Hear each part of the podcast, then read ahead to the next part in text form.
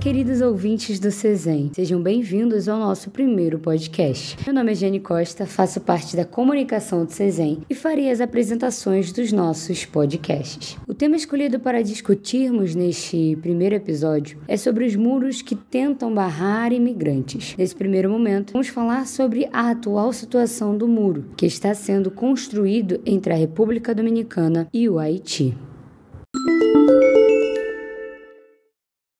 No ano de 2020, o presidente da República Dominicana, Luiz Abinader, informou ao Congresso o plano de construir um muro de 380 quilômetros na fronteira com o Haiti. A intenção dele é barrar a imigração indocumentada de pessoas. O presidente alega que o muro serviria para combater o tráfico de drogas ou roubo de veículos. Atualmente, já existe uma cerca ao longo da fronteira entre os dois países caribenhos. Para entender mais sobre a situação, entramos em contato com a irmã Maria Eugênia Vasques, diretora da Escala, a Associação Escalabriniana a Serviço da Mobilidade Humana, que está localizada na República Dominicana. Nosotras, hermanas escalabrinianas aquí en República Dominicana, trabajamos juntos junto al migrante haitiano eh, y toda su familia.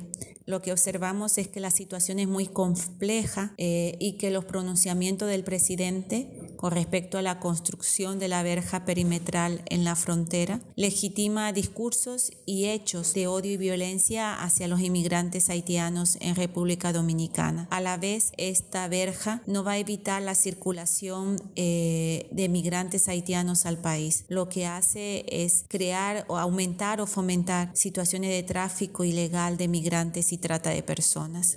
Creemos que los migrantes haitianos y dominicanos de ascendencia haitiana. Necesitan de políticas migratorias más abiertas y que esos recursos sirvan eh, no para generar divisiones o construir verjas, sino para eh, mejorar la vida tanto de migrantes haitianos y dominicanos que viven una realidad muy difícil, especialmente acrecentándose por la situación del COVID y, y que necesitamos también estrategias de diálogo fronterizo, de trabajo de corresponsabilidad y cooperación entre los dos países. Quando o Muro de Berlim caiu, em 1989, havia 16 muros que defendiam as fronteiras do mundo. Hoje, mais de 70 muros foram concluídos ou estão sendo concluídos. E a principal razão para a criação dos muros contemporâneos é o controle do fluxo de imigrantes nas fronteiras nacionais. E para falar mais sobre os muros no contexto contemporâneo, convidamos o pesquisador Roberto Marinucci. No fim do século passado, após a queda do Muro de Berlim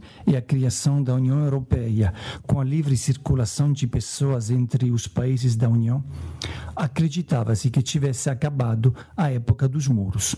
Acreditava-se que esse novo cenário fosse propício para o reconhecimento dos direitos das pessoas migrantes, independentemente de sua nacionalidade. Ao que parece, isso foi apenas uma ilusão. As últimas décadas foram marcadas pelo que foi definido como uma verdadeira obsessão pelos muros. Na época da, da queda do Muro de Berlim, contavam-se cerca de 15 barreiras físicas no planeta. Hoje tem cerca de 70 e 7 em construção. Além disso, o que se multiplicaram não são apenas as barreiras físicas, mas também os muros imateriais, os assim chamados muros internos e externos, os muros legislativos e culturais. Gostaria de destacar aqui, de forma muito sucinta, os efeitos negativos da construção de muros. Primeiro, a construção de muros e outras barreiras, incluindo as tecnologias utilizadas para controle das fronteiras, é extremamente cara.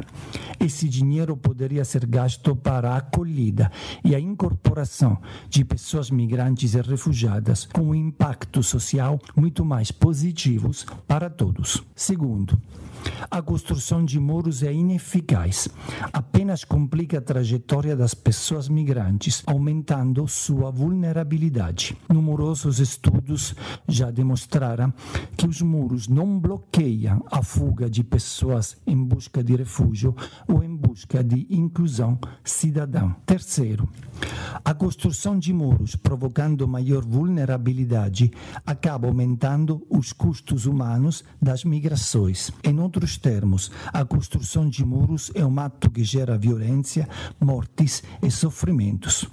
Quarto, a construção de muros é um ato político e simbólico.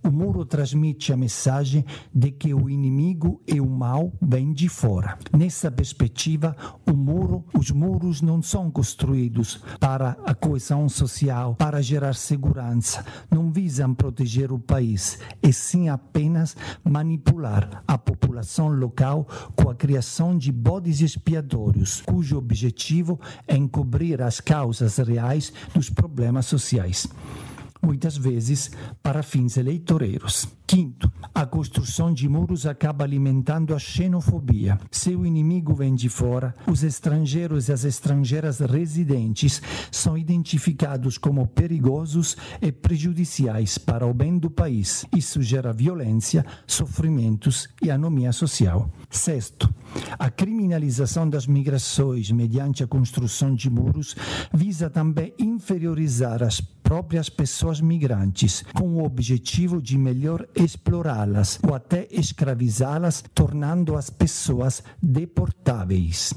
É o assim chamado processo de ilegalização. Sétimo, a construção de muros acaba aprisionando aqueles que os constroem, presos em suas toquinhas culturais, presos em seus medos, presos em seus preconceitos, incapazes de ir ao encontro do outro, do diferente, do novo. Finalmente, oitavo, a lógica do muro e a lógica da exclusão. Hoje, o mal são os estrangeiros e as estrangeiras. Em tempos de Covid, o mal são também as pessoas idosas.